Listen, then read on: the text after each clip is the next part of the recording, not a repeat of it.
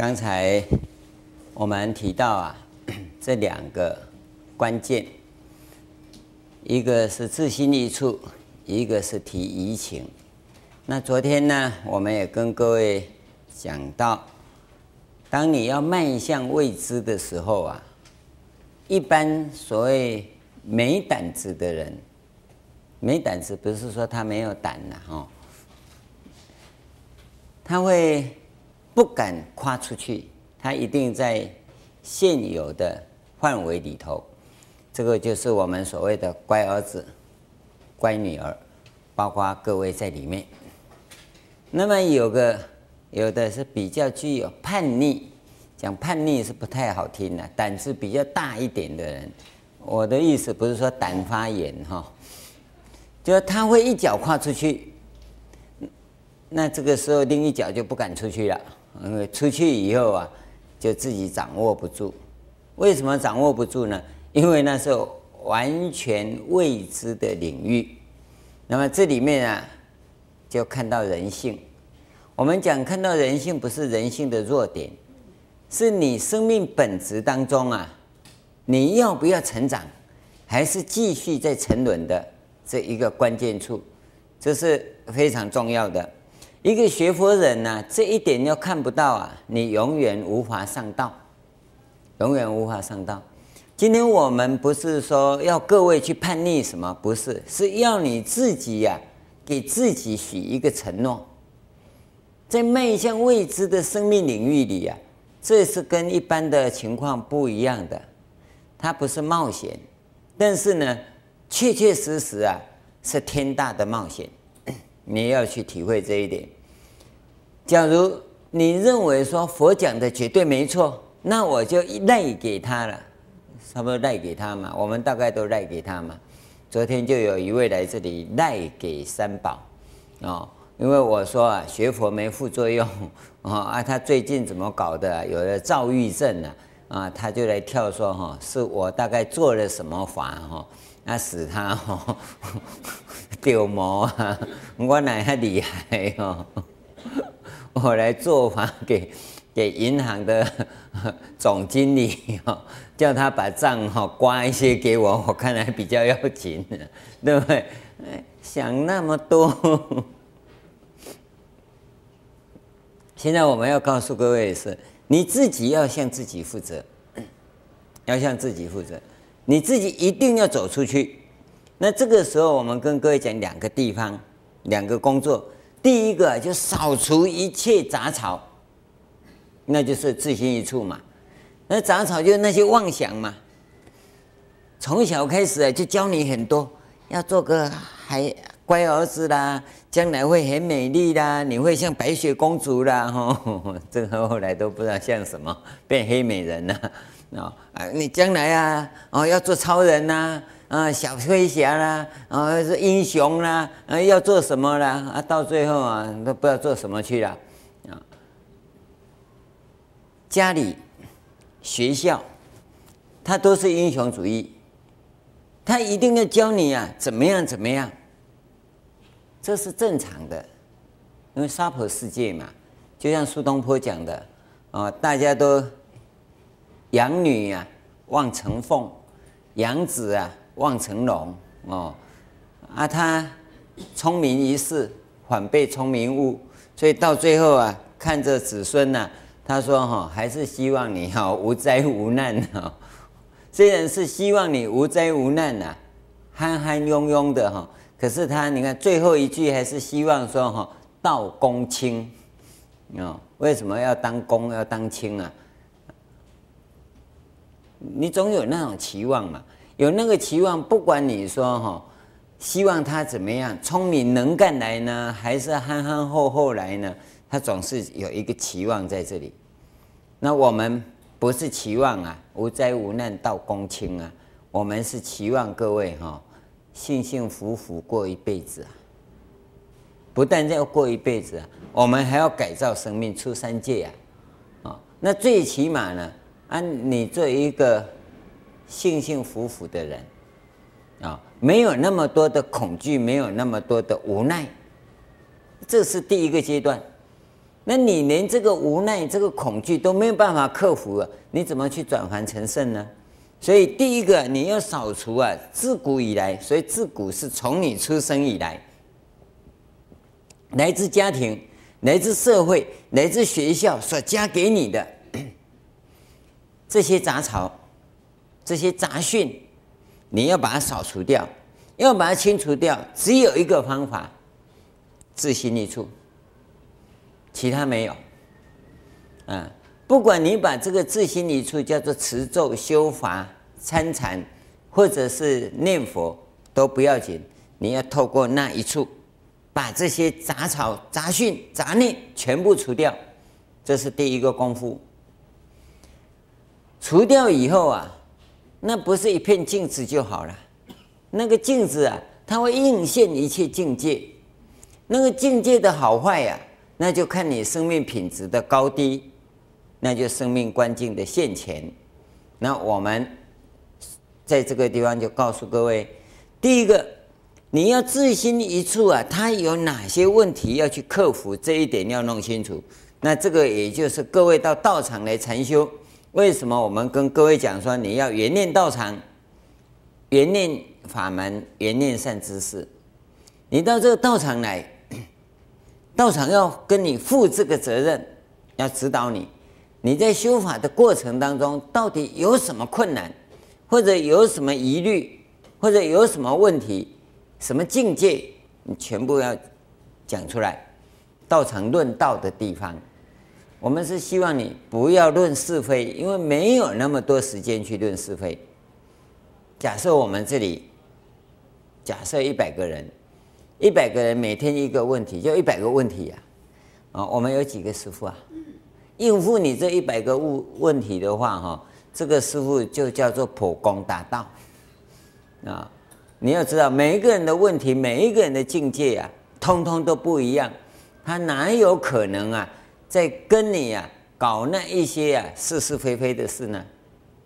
当我们沦落到这些是是非非的时候，你一定不能成就了。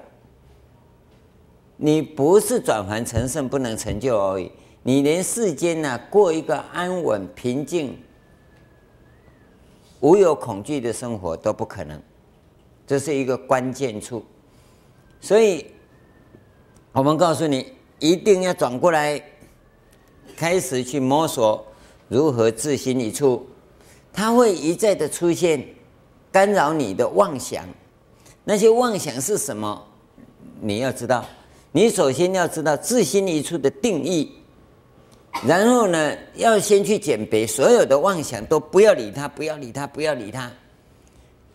可是呢，我们很喜欢被妄想俘虏。一个人呢，掉到妄想的漩涡里头去啊，那是很幸福的，很幸福的。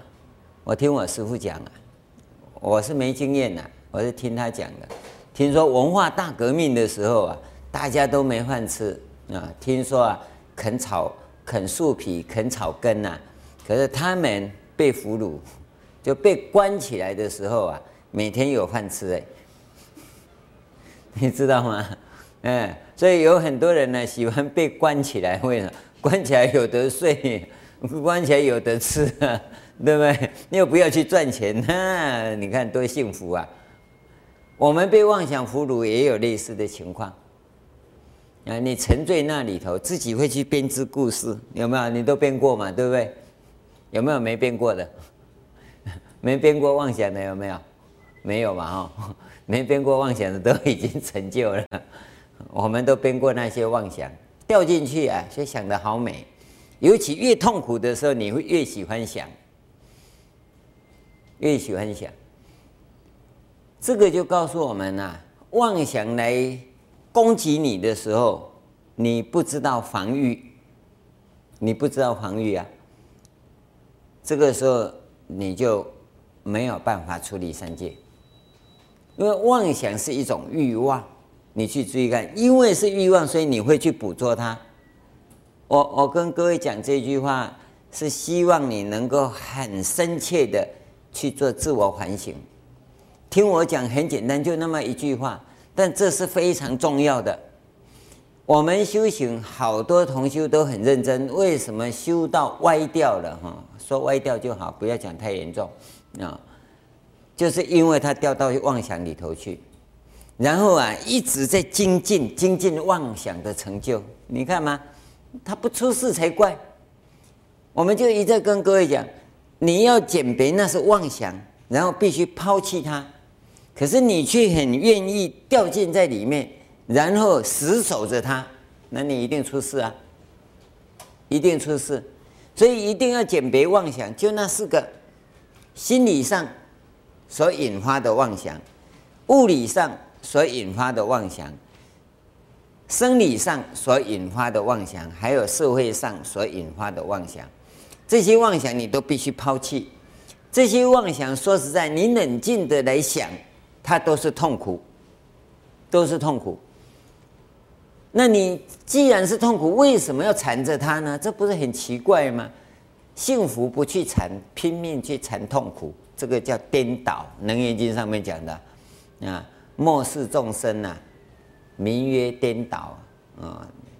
你就是要缠着痛苦，不去缠着幸福嘛。而现在问题就在于，这是痛苦。你却有一种吸引力会吸上去，现在你能不能先绝缘？所以你一定要自心一处的训练，一定自心一处。你要警觉到这些妄想，胡思乱想是妄想啊，那个僵化在那里也是妄想，有没有？有人欺负你，有人骂你啊，你三天三夜睡不着，有没有？你看僵化在那里，那个也是妄想啊，也是妄想。合理的推理是妄想啊。这里面还有一个比较维系的，就前辈子的习气啊。你是老虎的话，你就有老虎的习气；你是兔子的话，就有兔子的习气啊。那这四个妄想都是心理的、物理的。那你这么一做，脚会痛啊，那个天气太热啊、太冷啊、风吹啊、感冒啊，这个都是物理的妄想，物理现象所引发的妄想。那你做了以后啊。会有一些生理现象所引发的妄想，包括气动，那你会感觉听到泛音啊、光线、香味啊，还有其他种种的境界，不管是好的坏的，那都属于生理上所引发的妄想，还有社会的妄想。跟人相处啦，制度啦，打板啦，吃饭啦，哦，这等等啊，都是社会上引发的妄想。那你能不能放下，不理他？对，注意啊，这些妄想啊，四面八方围攻着你，你要怎么样把它除掉？只有自心一处，把心要找出来，那一处要找出来，那个处不要在外面，不要在外面，你也不要自己去设想。有吗？那原想都是妄想哦，所以你假如想说修法叫做观想，你看一定是妄想。我们不是要你去妄想，不是要你去原想，你只要自心一处，在佛号上，在话头上，在鼻息上都不要紧，选择一个，然后把心放在那个地方，那其他的那些妄想杂草啊都可以除掉。这是第一个你一定要做的，这个过程啊。一定要你自己去经验，我我讲的再清楚都没用，你顶多是去写博士论文而已啊，没有用。你一定要去行，要去行，他的方法就那么简单，但这里面的工程，这个功夫啊，相当的庞大，相当的庞大。各位一定要去进行这样的一份工作。这个工作你开始，只要你一开始进行啊，那我告诉你，你的生命改造就启动了。这个启动啊，你的命运就开始改变。你身体上的疾病、不舒服等等，它就开始转化。这个治疗的方式啊，跟现在医学的治疗法是不一样的，但是呢，绝对对你有帮助。我们不特别推广这个效果，但是我告诉你，百分之百的生命啊，都可以改造。那问题就在于你必须去行，必须去做。这个方法不难，这过程，这个工程啊是很庞大的，所以我们跟各位讲，生命改造的工程啊，我们叫心灵工程啊，它是人类啊最精细、最庞大、最伟大的一项工程，而是每一个人都必须去承包的。它不是为别人做，是为你自己做。它的精密度只有你自己知道。你要做那个很粗糙、没有精密度的。那塑造出来的就是你啊、下辈子就哭死他，对不对？然、哦、后不一定啊哈、啊，你要很精细的，那要精细的对，你不要精细的不对、哦。那怎么样精细的很正确？哎，那就是看个人了，要看个人了。我们的指导是平等的，是公开的。这里面没有秘密交易的，但是呢，你必须要去进行就对了。你个人必须去进行它，所以这个方法我们讲到这里，并没有叫你往四禅四禅定的地方走，是要你往四果地的地方走。这是第一个。这个以后，那就我们刚才讲的，这杂草除掉以后，要播种种子了。那就是提移情往前进，提移情的方法太多了。从我们一开始讲禅的迷人开始，一直到生命的改造工程是什么？生命是什么？生命的价值、意义、生命的目的、奋斗的方向、生命的存在、生命的真相，那都是你提移情的地方。那我们也跟各位讲过。真实的生命，虚妄的生命，真实生命的三个要素，虚妄生命的三个要素，我们也跟各位讲过啊、哦。这个木真气球的这个移情，也有啊厌恶这个沙婆的移情。那苦集灭道分这两大类，那你怎么样去提移情都可以。这个都是我们生命改造的过程当中啊。从积极面来建设生命的这个部分，那从华严的立场来跟各位讲啊，刚才提到从第一餐到五十一餐，几乎啊都是在做啊自心一处的部分。这个自心一处是摆在哪里，摆在哪里都不要紧，它这一餐一餐的告诉你很多这种行法。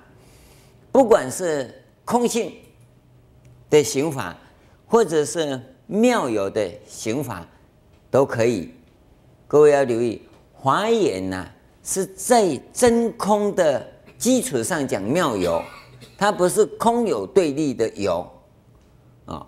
一般讲法相中是讲有有中，那么法性中是讲空中，这是一般的区分法。华严天台这一类的，是属于妙有中，它不是法相中的有。它所谓妙有，是指真空的基础上，你破了破了我执法执，证得真空空性以后，那么在空性的基础上，怎么去起妙有起作用？所以我们有一句俗话这样问：成佛以后要做什么？那个叫妙有。成佛之前呢，都是破的功夫，都是为了证得空性，所以证得空性以后就得到法身。那法身以后的行法叫法身大事，并不是成佛以后就坐在桌子上给人拜，不是这个意思啊。坐在桌子上给人拜那么好受啊，对你有什么好处？对不对？那没有意义吗？啊，所以他的目的是指。证得空性以后要做什么？成佛以后要做什么的那个部分，在这样的一个领域里去发展的，这个是华严的行法。五十一参里头啊，通通是讲证得空性以后的。你要记得，它不是空性以前的东西，所以它是不一样的。华严之所以不好讲啊，是因为你没有踏到空性以后的阶段，你不可能讲这个阶段。你不可能讲华严的东西，因为你都是在法相宗里头啊。那假如是证得空性就停止的，那你华严也看不懂。破我执、破法执以后，这叫双破我法二执的阿罗汉，还要经过一番的保任功夫。各位在行法中，你就会发现，一个证得空性的人呢、他想要说，所以回真向俗啊。不是回小向大而已，他还要回真，他证得真真如嘛？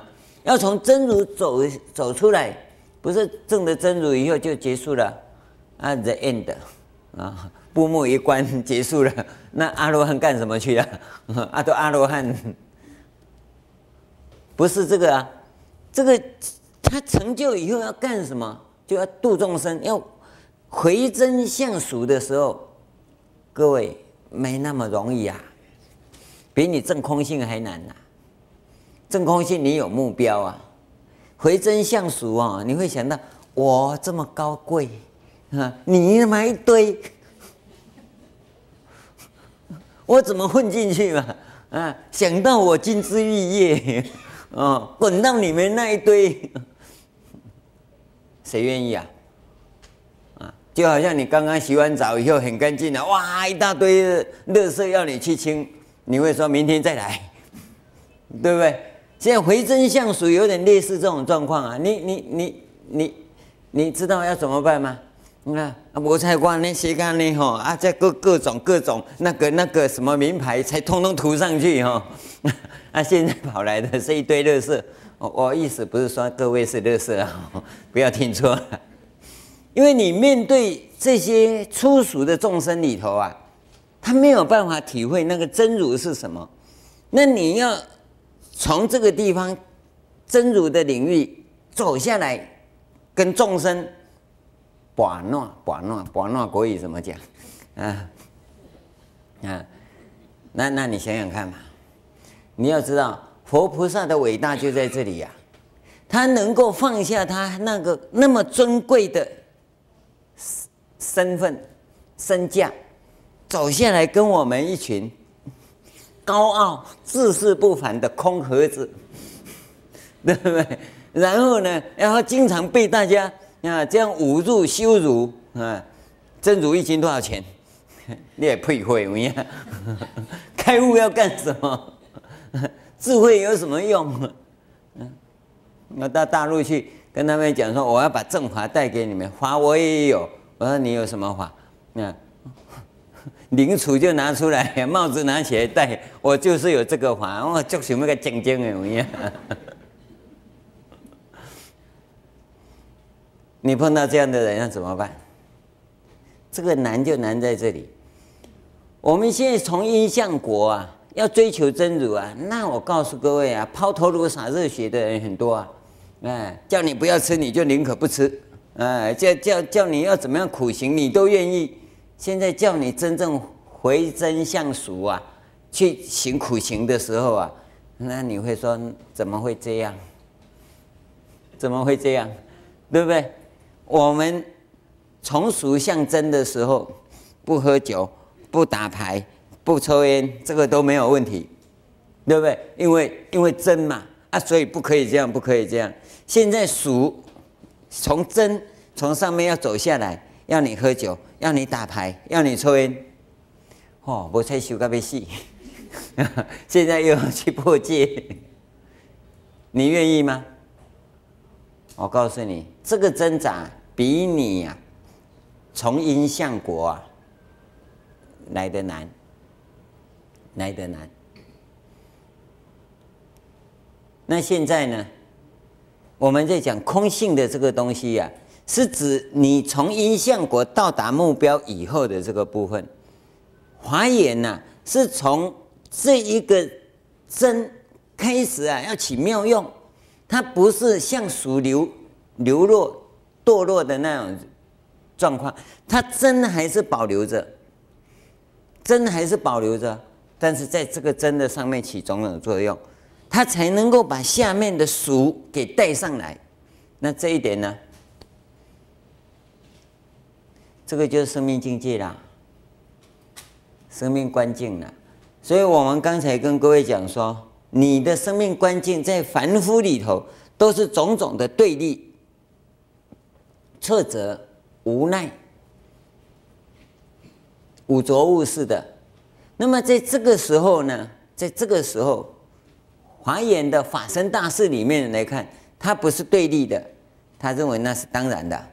那么在所谓当然是他自己本身不起对立。他会去想办法去解决众生的那些对立，那我告诉你，他不一定成功。你不要看法身大士哈，那么一他来的话，电解的通轨啊，台风来啊，他他持个咒啊，台风就变微风哈，那他就在微风广场念就可以了。他也会有做不到的时候，所以经典里头告诉我们了。菩萨的愿力，菩萨的愿力跟众生的业力构成这个世界，菩萨会去推动它，可众生的业力那么大，那怎么办？怎么办？我我我常做这样一个譬喻给各位看哦，我们要弄一个道场，要花多久的时间？但是你会发现哈，弄一个哈赌场，大概比道场啊快十倍以上。这这个就是这个世间众生的业力嘛。盖赌场哦，人山人海；盖道场哦，道场盖好以后多久你会来一次？对不对？那盖赌场就有人天天会去呀。为什么呢？这就是众生业力啊！你说他不对吗？不对，那么吸引人。你说我们对吗？我们对怎么不吸引人？对不对？我们楼上的人都不来。你对哪里呀？啊！不信你看看，这里要是开一赌场哦，楼上的人全部冲下来，他会感恩莫名。为什么呢？这众生业力嘛。你说菩萨愿力，愿力是你愿力，愿力个鬼耶！你怎么起作用啊？那菩萨的可贵呀，就在这个地方。知道众生业力那么大，推也推不动，但是他会去推。在这个时候啊，不是菩萨愿力对不兑现的问题，是透过众生的业力啊，在成就啊，那菩萨的什么？菩萨事业，菩萨的智慧在这个时候成长，所以菩萨到世间来没有说一定成功的啦，啊，一塌糊涂爬回去的都很多啊。那一天前两天吧，我跟僧众们讲课，讲讲那个 那来果禅师啊，他也是倒霉鬼啊，倒霉菩萨，二十四岁，那我是跟他们讲到二十四岁。到二十四岁的时候，我看大概一百个灾难以上，不止九九八十一难，啊，那个虚云老和尚活到一百二十八岁，才九九八十一难，可见来果禅师的灾难哈，那真是哈不可思议。但是你看，不管来果禅师或者啊这个 虚云老和尚，你们都会发现呢，他好了不起呀，对不对？他不是了不起，他根本就业障重。你要看哈，真了不起的是谁啊？那你看不到的人。我跟你讲，你在整个中国佛教史上哈，看那些有成就的、越精彩的人哦，他的业力越重。越精彩的业力一定越重。你根本找不到他的人，他是没业力的。你看看啊，清凉国师没业力。清凉国师啊。活了一百零二岁，经过九个皇帝，他是七个皇帝的国师。我们从来没有看过他有什么灾难，他就没灾难呢、那你看过他有什么故事？再怎么看故事啊，他就是哈《华严经》讲五十遍，我现在一遍都还没讲好，讲了快二十年还没讲完呢。我灾难多啊，对，业障重啊，对不对？他就没业障啊，他成天在那边讲，也没人会去吵他。啊，我想要好好讲，就讲不下去呀、啊。为什么？一个是业障，这就是众生跟众生之间业力的关系。他跟众生没什么业力啊，所以他躲在皇宫里头，有事没事都是皇帝找他，他不会凡夫找他。啊，啊，我就在这里呀、啊，天天都跟凡夫碰在一起，不是凡夫，跟凡夫碰在一起。我不是说你们凡夫了，所以我们在看佛法的时候，你看不出来，你会觉得哇，这个法师了不起，哇，这个上师了不起。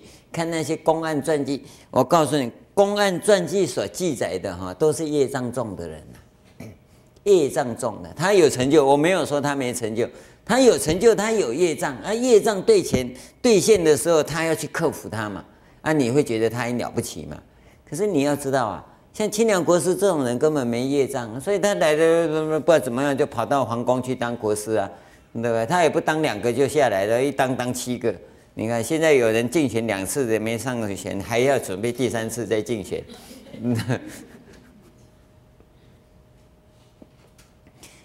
这这这是为什么？这是业障跟福报的问题嘛。所以菩萨的愿力啊。一定是跟众生的业力相结合，才构成一个世界。所以这个世界如何啊？你看菩萨的愿力一定在，那众生的业力也在，那这两个的融合，融合。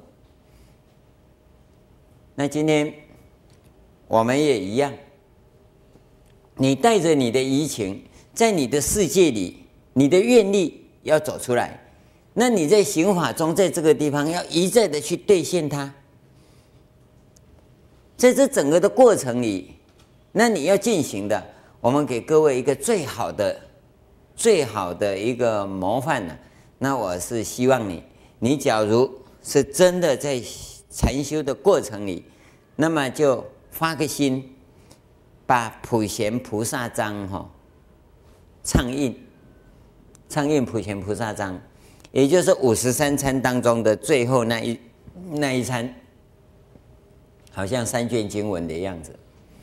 那个三卷经文啊，要常读诵。最后一卷经文是十大愿王。那我们通常就简称啊，修那十大愿王啊，可以使你的生命观境往前推进。这是最简洁的方法，最简洁的方法。那你不要老是只买晶片，然后。也要手机，光只有晶片哈，当然是手机没有晶片不能用啊。但是你只有晶片也没有用啊，你还是要手机，而手机就是自心一处，你一定要自心一处啊。所以现在有很多人他不自心一处，光是想说我有晶片就好，那晶片呢？那你就待价而沽嘛，看有没有人要嘛。我们去塑造。这一这一张五十三餐的第五十三餐这一餐普贤菩萨这一餐呢，是你整个往前推进最重要的一个着力点。那我是劝各位啊，有时间的话哈，你还是整个华严经要读诵啊，最少一年要诵一遍，啊，不要一辈子诵一遍 太现实了，说挂号以后都不去读书，那不行啊。那么这一章大概两三卷经文，可以作为常课，每天你读诵的功课。啊，有时间了，啊，那就华严经整个多诵，因为它可以构造你的整个生命的价值观，它会融入在你的这个里面。因为这一章很特殊的，许多战佛记啊，都在这一章里头。那个战佛记啊，你要慢慢的去思维啊。那天上天下无如佛，有没有？也在这一章里面。哦，我们的忏悔记也在这一章里面。哦，发愿文也都在这一章里面，你可以好好的看。它是有人呐、有人呐、古代古代大德跟当今的大德，很多人认为这个地方是修福德的地方，啊，有些人他这不赞同净空法师讲的，那就是说这一章啊是修福德的。那那那这个时候哈，你不赞同净空法师不要紧，不要把普贤菩萨歪曲了哈。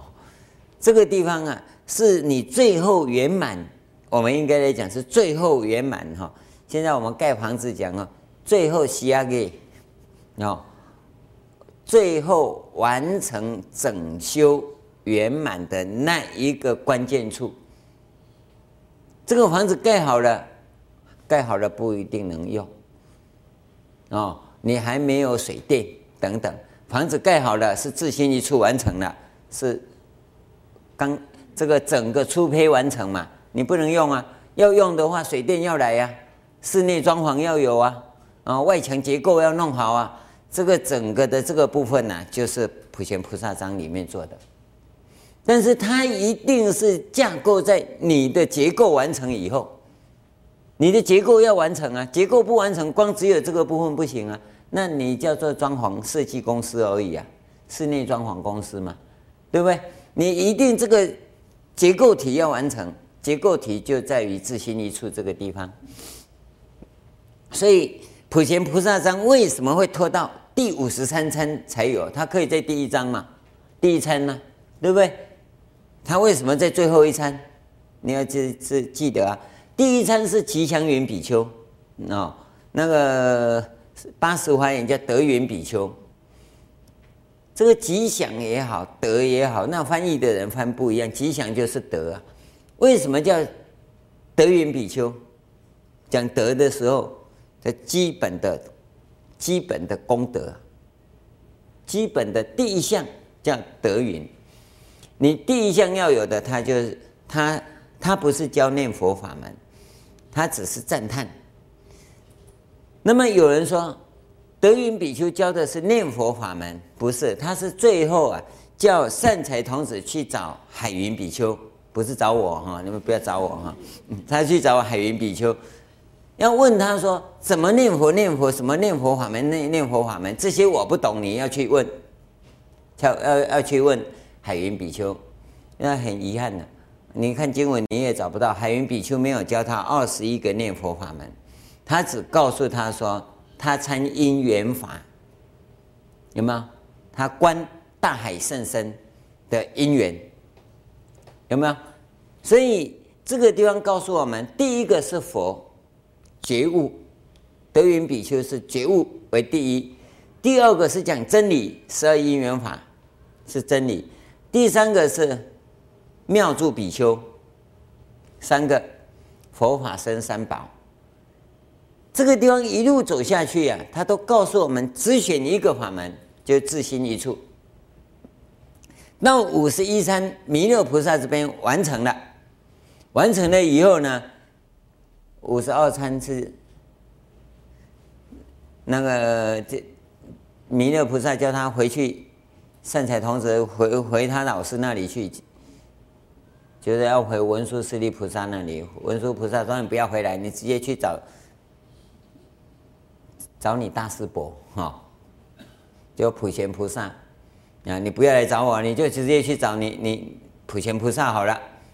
那普贤菩萨。”做一个结论，那五十二参是个过程，五十三参呢才是一个完整的最后的完成阶段。那换句话说，五十二餐它存在的价值跟意义啊，就等于是把结构体做个验收，是不是这样？因为他本师嘛，本师是文殊师利菩萨嘛，文殊师利菩萨告诉他说：“可以的，这个没有错，这个结构体完成了。”现在呢，你要进行内部的装潢设备。哎，这个五十三餐是做这个工作。所以，当你自心一处完成以后啊，那你来的就是移情的推动。你看，你只要一开始一直带移情，跟你自心一处一直带到这个时候，那你一次就完成了，就完成了。现在我们在修行中啊。这些所谓教学体系呀、没有，没有人指导你。我们要一个佛学院，那传统叫佛学院，我们叫佛法院，是跟他做区别。啊，是要把这行法的部分来告知大家，你去实践。所以佛法院的本质里头，它需要的就是一个外，叫屋子外面的地方，你才能够去行。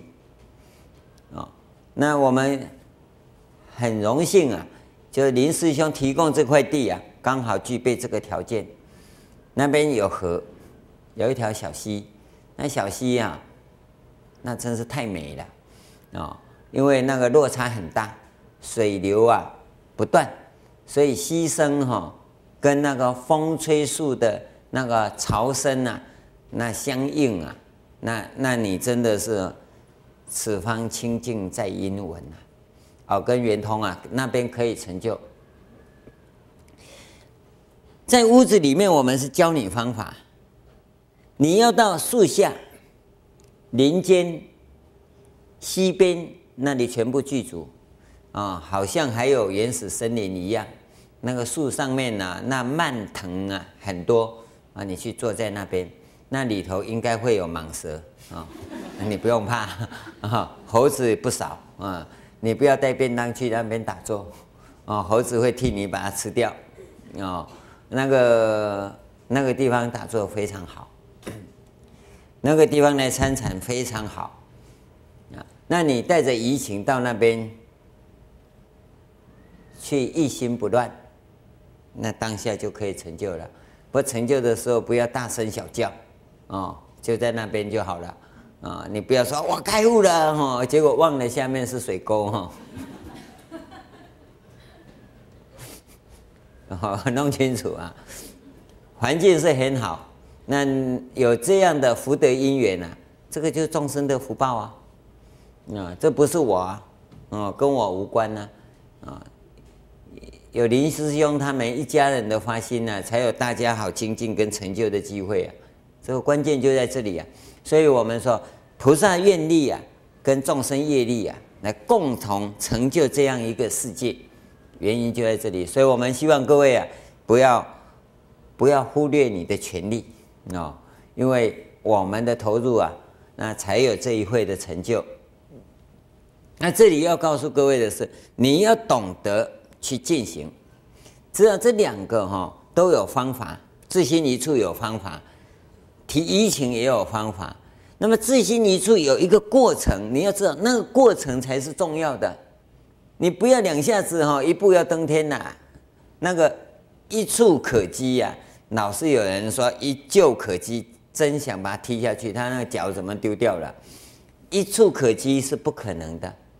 但是你这两个过程都拥有的话，到临门一脚啊，那就一触可及了。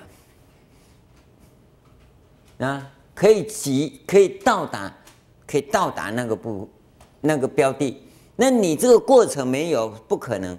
所以自心一处的功夫，一定要自己去实践。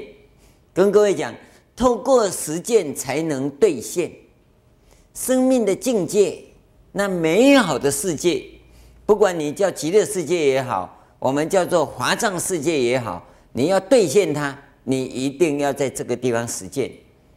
自心一处有它的过程，你一定要去实践；提怡情也有它的过程，你一定要去实践。当你实践到功夫成熟的时候，它自然就兑现了，没有为什么啊，没有为什么。他这是当然的事，反而如是。我们朝着这样的一个方向去进行，那就对了。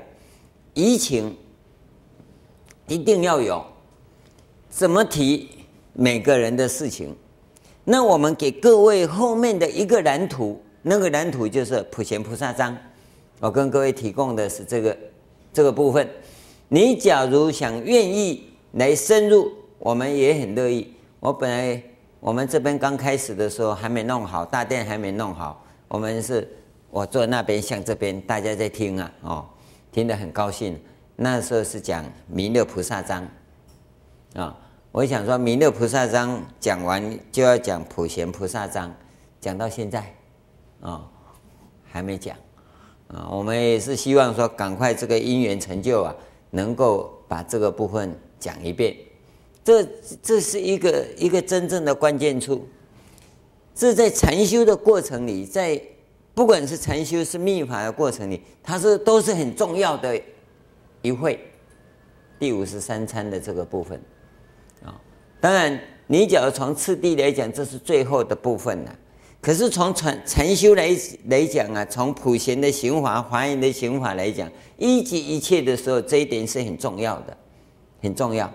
但是这一会的殊胜，它是来自于你自心一处的基础上。假如你没有自心一处的这个基础，谈不到这里。所以我们还是期望各位行法在实际上，你还是要实践，还是要实践。啊、哦，去找到那个方法，去走过那个过程，目标就到了嘛，就到了，没有什么，你没有方法，也没有过程，你就想师父阿弥陀佛念着现在都有个极乐世界哦，你还是要问啊，你一定会一直问下去、啊，哦，向西边呢，向东边呢？那师傅还会问你早上的还是下午的，啊，你要算清楚，你要早上走啊，下午走啊，啊，你要是每天早上七点向西边念了，那你记得要走的时候要早上七点出发，啊，你到晚上七点出发，刚好是反方向，对不对？要弄清楚啊，而且你要设定好你是哪一年要走啊，啊，因为每一年哈，那角度都在转变呢，这个是什么？因为你没有基础，没有方法，也没有过程，所以你就会停在那个地方一直问，永远都在门口那里，永远都在门口没有进去。所以这个地方就讲一个生命的信心，就真实生命呢、啊，它从信心来定位，定位以后，移情会推动你，它的目标自然就会兑现。而那一个生命的信心来自于你自心一处，来自于你自心一处，你必须扫除生命中的杂草，这些杂草不除掉，你没有办法定位。这个就是修行的赤裸裸的一种生命的原型，必须先看清楚。你自己呀、你才能看清楚。别人跟你讲啊，没有用。我再怎么跟你讲啊，你都会遮遮掩掩的，你会隐藏，你会掩饰。你必须呀、啊，很坦然的面对你自己，因为你跟我讲清楚也没用。要的是你去实践，不是你跟谁讲清楚。你跟佛讲的再清楚也没用，因为他是木头刻的，对不对？你是活的人。你不是木头人，你既然是活的人，那你就向自己负责，看清楚自己的生命现在的形状，现在的原型，就是你现在生命存在的状态，然后我们才能进行生命的改造，才能够啊进行转凡成圣的这一项工程。那这个就是我们所所谓的心灵工程。我们所谓的修行啊，那各位看看，你要修行怎么修行？很多方向都可以啊，但是呢，你找不到定位，你找不到那个信心，对生命的信心。一个生病的人恢复健康以后，他好像重拾生命的信心，对不对？重新捡回生命的信心啊，那个是假的。是假的，我不是叫你没有信心呐 哦，那一种信心是有违法的信心。我们要跟各位谈的是无违法的信心，那你一定要透过自心一处，到那个时候止住妄想，把所有的杂草都除掉以后，你才会看到生命的真面目。那么那个时候呢，嗯，普贤菩萨章的移情一带。你就进去了，你进去的，就是像弥勒楼阁一样的殊胜，那一种啊，金华园的境界，或者啊，是我们所讲的通俗的话讲叫极乐世界的境界，这是你第二生命象限，第二生命的象限现前的状况，再来才要进行第二个阶段的工作。第二个阶段的工作啊，我跟各位讲，这个地方叫象限转移啊，生命象限的转换呢、是你能够从第一生命的象限转入第二生命的象限里。那么，当你进入第二生命的象限以后呢，有一个问题啊，这一次不小心转进去，第二次还是撞不进去，你就要反复的去训练，训练让它熟熟练。所以我们跟各位讲，成功以后啊，要能够成就，成就以后啊，要能成熟，成熟以后你才能成佛。啊，不是成功一次啊！你第一次转进去是可能叫不小心啊，因为你根本没没注意就就撞进去了，撞进去以后头昏脑胀，那也安呢哈，就像香格里拉电影，咚，怎么跑进去啊？等他跑出来要再进去进不去了！啊陶渊明也发生这个东西啊，对不对？他从桃花源里头出来以后，做种种记号出来，要再进去就找不到了，因为那个方法他不熟。我们现在也是一样，你那个方法要熟悉，熟练以后呢，你要再进去就进去了，象现转移就会进去啊。就像飞机要飞到中正机场就是中正机场，你不要飞到台湾海峡里面去啊！哦，你要停下来，不不停这这边那停到那边去，你一定要很准的，要进去就能够进去啊！不要我要到极乐世界去，一转转错转到地狱去啊，对不对？那那都是象现转移啊！你要转到极乐世界去，每一次都要到极乐世界，是这样的一种状况，每一次都要能进去，这个才叫修行。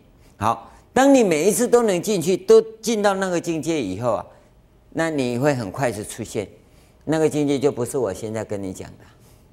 佛已经跟我们讲很多了，你去看的经典哈，通通通通都，通通啊，通通通通都是误会了。都弄错了，因为你只是从文字上来看，你没有办法去了解那个领域，因为那个世界你没进去呀、啊，你没进去过嘛。你进去以后所看的就不是你想象的那个样子，那你讲出来的东西一定会像经典所讲的一样，但是那个时候从你内在讲出来，跟你从眼睛看进去想象的是不一样的，不一样的。你正在修行，你才能体会。你不修行，你没有办法体会。你会讲利大过地工商哈，我现在又在讲什么？你听不懂，你必须要走进去，你才能知道。经典在写的那些文字啊，绝对不是你脑筋知识里头文字所形容的状况啊！我就常跟各位讲，《无量寿经》上面讲。到极乐世界，你看有多美！你要吃什么，他就来什么。你吃完也不必洗，他就收走了。那你去餐厅吃饭不是这样吗？那极乐世界怎么变餐厅啊？那不无聊吗？那你就知道，当初的人在记载这些东西啊，当时的那个时代没有现代这种餐厅啊。那所以。那些人，你看他讲《无量寿经》的人，你再注意听啊！你看他讲的东西啊，那形容的都是餐厅里面的境界。那你会说夭寿哦，极乐世界那也变做西餐厅啊？那你就完了，因为他那个时代啊，没有这种生活环境，他想象不到啊，所以他在形容那个世界的状态。绝对不是现代人用语言、用文字去表达的状态，你不要搞错，那是你透过修行以后而到达的。所以，我们说你要能进入那个境界，还要把那个技巧啊学好，到成熟以后，你就知道第二、第二生命跟第二世界以后。往第三生命、第三世界、第四生命、第四世界，到 n 加一个生命、n 加一个世界的领域里头。对不起，此方世界不作答哦，因为 那是那个里面第二世界里面，我们在第一世界跟你讲，你怎么会懂嘛？那等我们到了那个时候，为佛与佛始能知之的时候，那那再告诉你嘛。其实那个时候已经不要我们讲了，你自己已经长大，已经成熟了。因为从第二生命到 n 加一个生命，从第二世界到 n 加一个世界，没有我们这个世界的那么多障碍，因为我们这里有物理现象，那个世界里头没有物理现象，你是完全超越的，那就不要我啰嗦了。我要啰嗦啊，只在这里啰嗦而已。到那个时候，你再来问我，我一脚就把你踢过去啊！那那就很简单了。还要再听吗？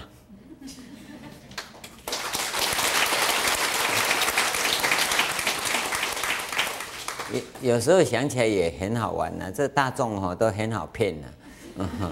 他 讲到这里，大家居然都可以不要下课，还要再听下去。